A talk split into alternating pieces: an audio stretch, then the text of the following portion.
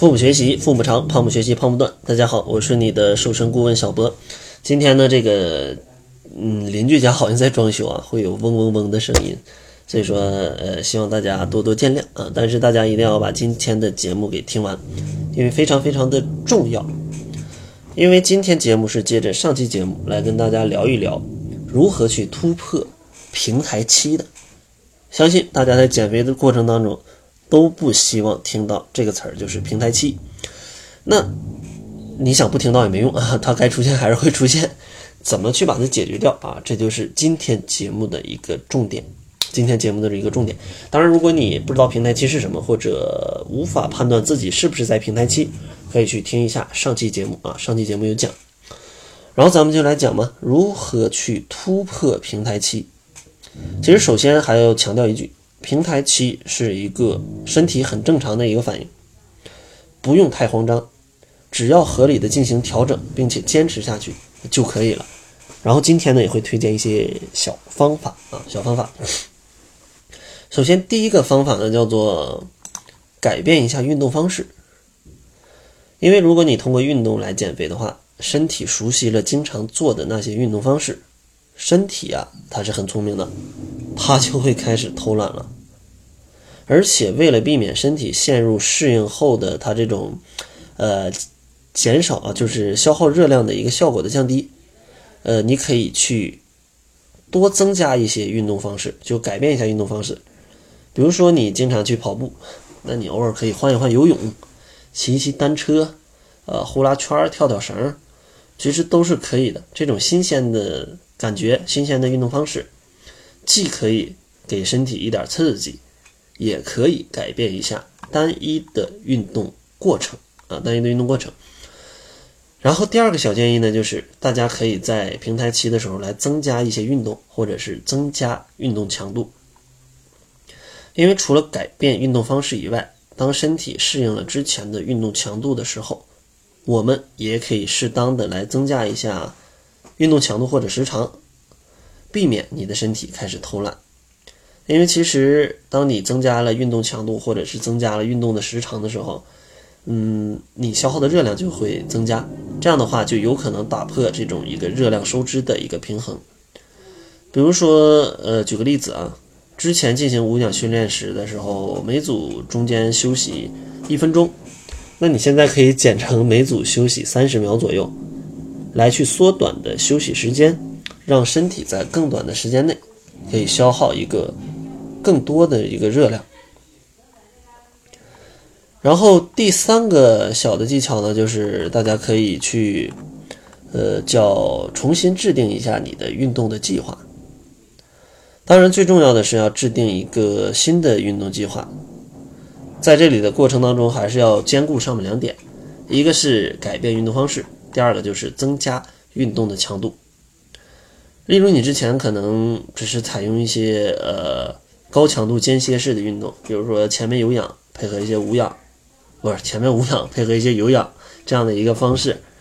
呃，那你这时候就可以增加一些阻力训练或者增加一些拉伸运动，其实都是可以的。其实像一些这种阻力训练或者是一些力量训练，呃，其实这个并没有非常严苛的要求啊，非常容易。比如说像嗯。哎呀，这个动作还不太好描述了，我给大家勉强描述一下。这俯卧撑大家都见过，就你可以用俯卧撑的姿势，啊，把全身的重量置于你的手掌跟脚趾上，然后身体保持一个直线，然后利用腿部肌肉带动单膝，呃，去抬起，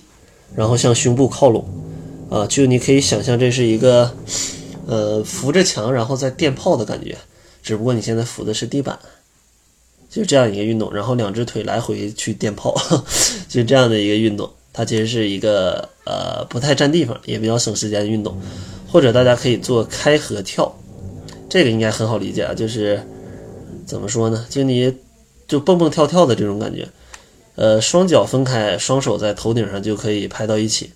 然后双手分开，双脚就蹦到一起，就这样啊，大家一蹦就应该能。能感觉到啊，能感觉到。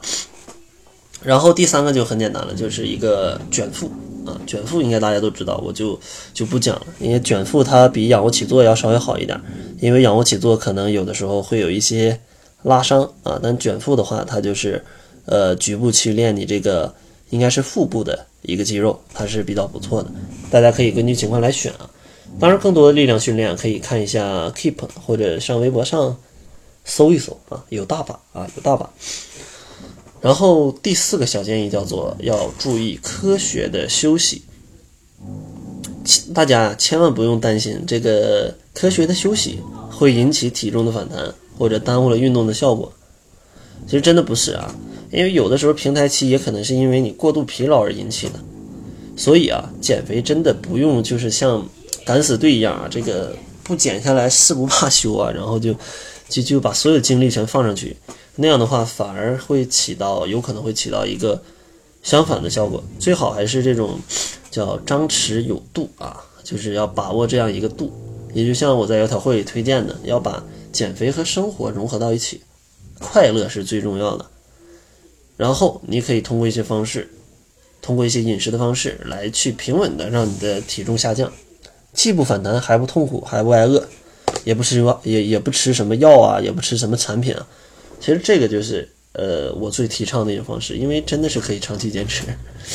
但如果你像敢死队一样这种拼了命的去减，它真的是很容易因为一些疲劳就坚持不住了，那其实很不好。所以说，如果你经常天天运动的话，建议啊，呃每呃两个月左右吧，就是最好让自己来休息上一周，然后每周呢最好是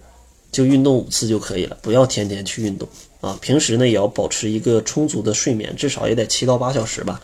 太少的话那就不好了。然后最后一个建议，也是最重要的一个建议，就是大家要调整自己的心态啊，调整自己一个心态。首先一定要知道，平台期只是身体在调节的一个过程。你只要调整好自己的心态，继续坚持这种正确的、科学的减重方式。